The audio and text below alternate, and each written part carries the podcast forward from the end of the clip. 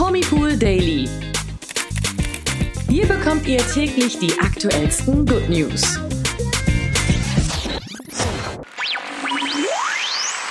Hallo zum Promipool Daily Podcast mit mir Imke und mit mir Nathalie.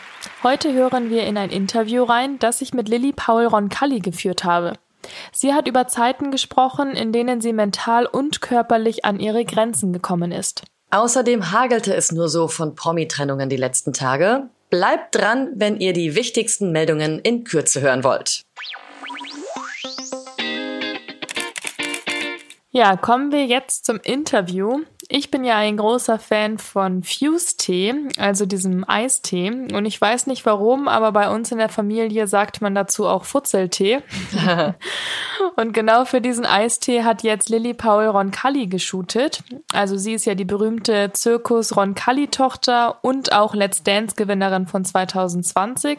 Und ja, wie gesagt, nach dem Shooting durfte ich da mit Lilly sprechen. Genau, Fuse-Tee ruft dazu auf, die Einzigartigkeit eines jeden Menschen zu feiern Selbstverständlich. Also jeder ist einzigartig und soll auch wirklich gefeiert werden, so wie er ist oder sie ist. Ja, also sozusagen die Fusion in jedem von uns. Auch Lilly Paul Roncalli hat in sich geblickt und herausgefunden, welche gegensätzlichen Dinge in ihr zusammenkommen und ihre Einzigartigkeit kreieren. Mhm. Ich glaube, dass ein, ein großer Einfluss äh, meine Kindheit im Zirkus war. Ich bin ähm, sehr vielen verschiedenen Menschen aus den verschiedensten Kulturen und Nationen groß geworden. Und, ähm, fand ich schon mal sehr, sehr spannend. Außerdem auch, ähm, dass mein, mein Papa kommt aus Österreich, meine Mama aus Italien, ich bin in Deutschland aufgewachsen. Das heißt, immer, wenn mich fragt, woher ich komme, denke ich immer, dass es eher eine Fusion aus den drei Ländern ist, als eigentlich eine Nation. Und äh, dann noch meine Liebe zum Sport und zur, zur Akrobatik. Außerdem hat Lilly über ihre eigene Fusion in sich im Interview mit uns ergänzt. Ich glaube, dass ich eigentlich sehr geduldig bin, nur mit mir selber nicht. Wie hart Lilly an sich arbeiten kann, um ans Ziel zu gelangen, hat sie in ihrer Karriere schon unter Beweis stellen müssen. Denn eigentlich ist sie für die Kontorsion, also die Kunst des Verbiegens, zu groß. Heute lebt Lilly Paul Roncalli ihren Traum als Zirkusakrobatin. Sie strahlt absolute Ausgeglichenheit und innere Ruhe aus und dabei helfen ihr Yoga und Pilates. Doch das war nicht immer so. Lilly erinnert sich an die Phasen in ihrem Leben, die schwierig für sie waren. Schwierig. Ich fand die, die, die Schulzeit natürlich, wenn man alleine und online unterrichtet wird, ist es natürlich äh, manchmal schöner, manchmal anstrengender. Da habe ich schon manchmal gedacht, ah, ob sich das alles mit dem Beruf äh, noch ausgeht, dann zum Schluss hin. Äh, dann war es schon ein bisschen schwieriger, im Großen und Ganzen äh, habe ich mich da auch gefreut, weil ich glaube, das bringt dann, dann doch den Ehrgeiz bei, wenn man bisschen an seine Grenzen stößt. Ja, denn während der Pubertät drohte Lilly auch körperlich an ihre Grenzen zu kommen. Sie hat uns verraten.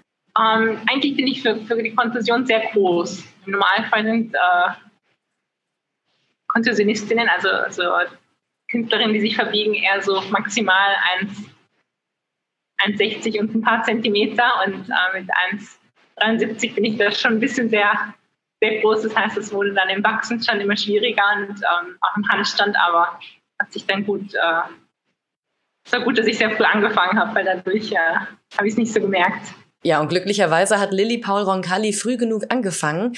Deswegen hat sie sich auch nicht von ihrem Traumberuf, den sie schon mit sechs Jahren hatte, abbringen lassen, wie sie weiter gesagt hat. Eigentlich nicht, weil das war eigentlich, als ich sechs war, so mein Traumberuf und dann habe ich nie überlegt, was anderes zu machen. ich habe es zwar oft gehört, dass ich zu groß werde, aber habe es mir nie wirklich äh, zu Herzen genommen. Entschlossen und ehrgeizig, wie wir Lilly Paul Roncalli kennen, hat sie sich von nichts von ihrem Traum abbringen lassen. Ich habe mich im Interview mit Lilly gefragt, ob so eine Powerfrau wie sie überhaupt mal zur Ruhe kommt und wenn ja, wie denn überhaupt? Und ja, mit ihrer bescheidenen Antwort hat sie mich dann echt überrascht. Ich glaube, dass man einfach einen, einen Abend äh, einen Film schaut oder was ganz Entspanntes macht. Nach dem Gespräch mit Lilly kann ich definitiv sagen, dass in ihr nicht nur Talent, sondern auch Disziplin und Mut aufeinandertreffen. Diese Fusion macht sie zu der erfolgreichen und trotzdem so bodenständigen Frau, die sie geworden ist. Also sage ich nochmal ganz herzlich Danke, Lilly, für das schöne Interview. Kommen wir jetzt zu den News des Tages. Und wir haben ja auch schon angekündigt, es gab so einige Trennungen bei den Promis.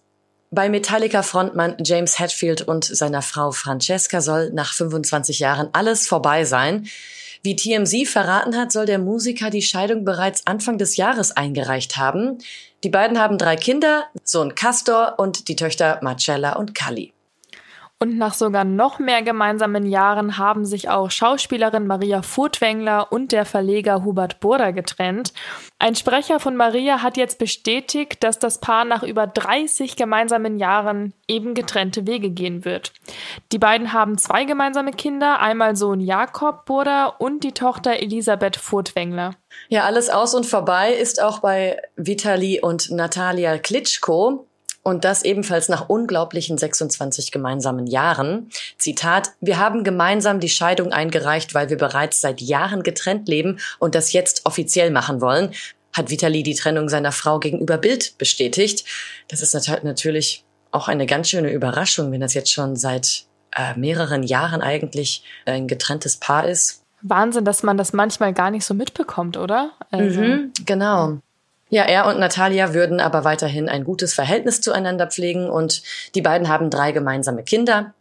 Die Söhne Jegor, Daniel und Max sowie Tochter Elisabeth Victoria. Ja, wir wollen jetzt aber nicht mit schlechten Nachrichten enden und deswegen haben wir zum Schluss noch TV-News.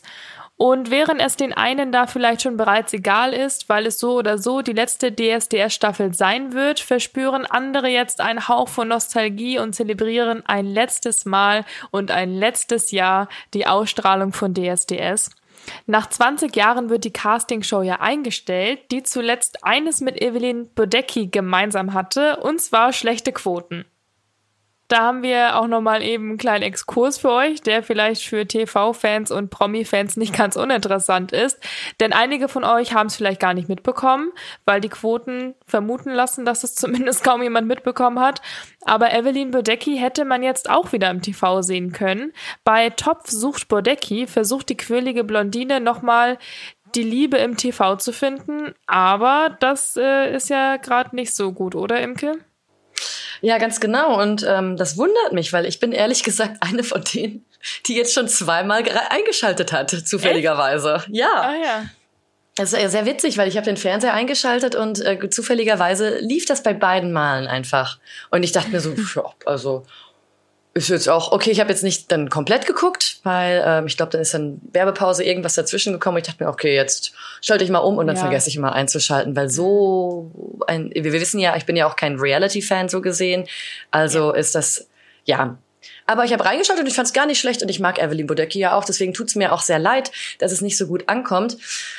Denn laut DWDL schalteten zur ersten Folge noch 7,7 Prozent der Zielgruppe der 14- bis 49-Jährigen ein. Aber eine Woche später hat sich die Quote schon reduziert und zwar um die Hälfte und damit auf 3,3 Prozent. Oh. Richtig krass. Also mhm. gut, dann war ich eine von den 20 Leuten, die eingeschaltet haben.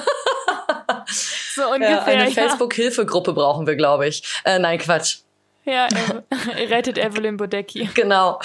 Äh, ja, das sind jetzt also leider nicht so viele, die das, die sich für das Liebesleben von Evelyn Bodecki interessieren. Dennoch drücke ich weiterhin die Daumen, dass sie ihren Traumprinzen da findet.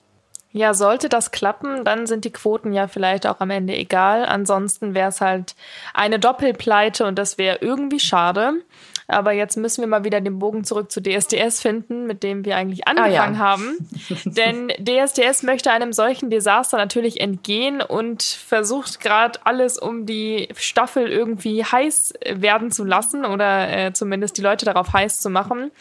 Und vielleicht kommt dabei ja auch am Ende mal wieder ein richtig cooles DSDS-Talent raus, weil irgendwie hat es mit den Siegern am Ende ja auch nicht mehr so richtig funktioniert. Ich erinnere mich zum Beispiel gerade an keine brandheiß begehrten DSDS-Gewinner aus den letzten Jahren. Ich weiß nicht, wie es bei dir aussieht, Imke, uh. aber auf jeden Fall die DSDS-Macher, die kramen da ja gerade irgendwie so ein bisschen in der Trick- und Ideenkiste, um die Staffel bei den Leuten zu, ja, gut zu promoten oder ein gutes Ding draus zu machen.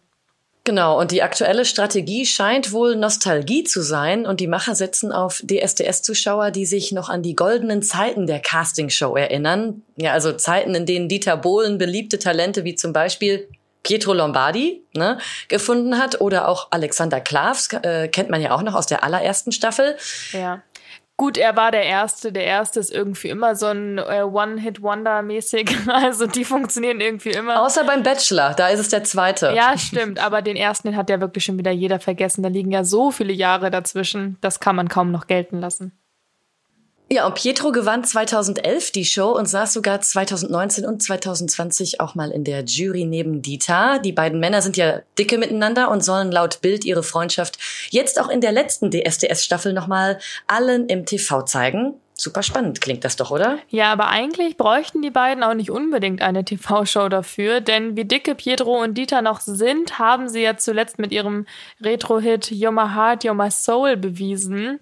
Aber was soll's, dann halt eben nochmal im TV, schadet ja nicht. Und nach diesem Retro-Hit hat ja irgendwie auch keiner gefragt. Da wurde Thomas Anders ja einfach von Pietro ausgetauscht, als ob wir das nicht merken würden. Also das war ja irgendwie auch eine ganz witzige, komische Aktion. Und Katja Grasevici, die war ja auch noch mit dabei und hat sich da irgendwie scheinbar im Studio verlaufen, weil was die mit Pietro und Dieter zu tun hat, das habe ich bis heute nicht verstanden. Ja, aber das äh, klärt jetzt auch irgendwie nicht so richtig auf, was wir da nochmal im TV von den beiden sehen werden. Genau. Das werden wir dann sehen. Und eine Frau vom gleichen Schlag wie Katja, also die ist Musikerin, Autorin, Eistee-Expertin und Kundin mit Stempelkarte beim Beauty Dog, könnte man jetzt mal unter vorgehaltener Hand sagen soll auch ebenfalls neben Pietro und Dieter in der Jury sitzen. Warum es nicht Katja gleich wird, nach dem tollen Musikerfolg versteht jetzt keiner, aber da sind wir wohl wieder beim Thema Nostalgie. Bild will nämlich erfahren haben, dass keine geringere als Shirin David, die bereits 2017 mal in der Jury saß, zurück in die TV-Show kehren soll. Ja, und wie immer macht man es aber erstmal spannend und schiebt Gespräche, die noch nicht abgeschlossen sein sollen, vor. Also mal gucken, ob dann tatsächlich der Pietro mit dabei ist und ob Shireen David sich das dann auch antut mit dem Pietro und dem Dieter hinterm Jurypult zusammen oder wer dann die andere Leidtragende oder Glückliche, wie nachdem man das auch bezeichnen möchte, äh, in der Kombination wird. Aber auf jeden Fall sind die Schlagzeilen voll damit. Es wird heiß spekuliert, wer dieses Jahr die letzte DSDS-Jury stellen könnte. Und ja, ich bin da wirklich gespannt. Mhm, das stimmt. Dann wollen die nochmal mit einem Kracher die TV-Landschaft verlassen, denke ich, oder? Ja, ich glaube, so viel wie momentan wurde noch nie über DSDS im Vorfeld berichtet, zumindest nicht in den letzten Jahren. Von dem her machen sie schon mal alles richtig, meiner Meinung nach. Ich bin, mhm. ja, ich bin da auf jeden Fall gespannt, wie es alles wird. Ja, und das war's wieder von uns für heute. Morgen gibt es wieder eine neue Ausgabe vom Promipool Daily Podcast. Überall, wo es Podcasts gibt, ab 16 Uhr verfügbar mit den neuesten Meldungen. Hoffentlich nicht nur Trennungen, sondern auch wirklich wieder schöne News, wie auch jetzt mit DSDS. Wir sind schon ganz gespannt. Bleibt gespannt, liked uns mit fünf Sternen, Erzählt euren Freunden, eurer Familie von uns und hört uns überall, wo ihr euch aufhaltet. Wir sind auf jeden Fall gerne immer mit dabei. Es hat wieder Spaß gemacht, Nathalie. Bis morgen würde ich sagen. Habt einen schönen sonnigen Tag und ja, Mittwoch ist dann schon wieder Bergfest für die Woche. Also bis dann. Bis dann. Ciao. Der Promi Pool Daily. Von Montag bis Freitag überall, wo es Podcasts gibt. Noch mehr Good News bekommt ihr im Netz auf www.promipool.de.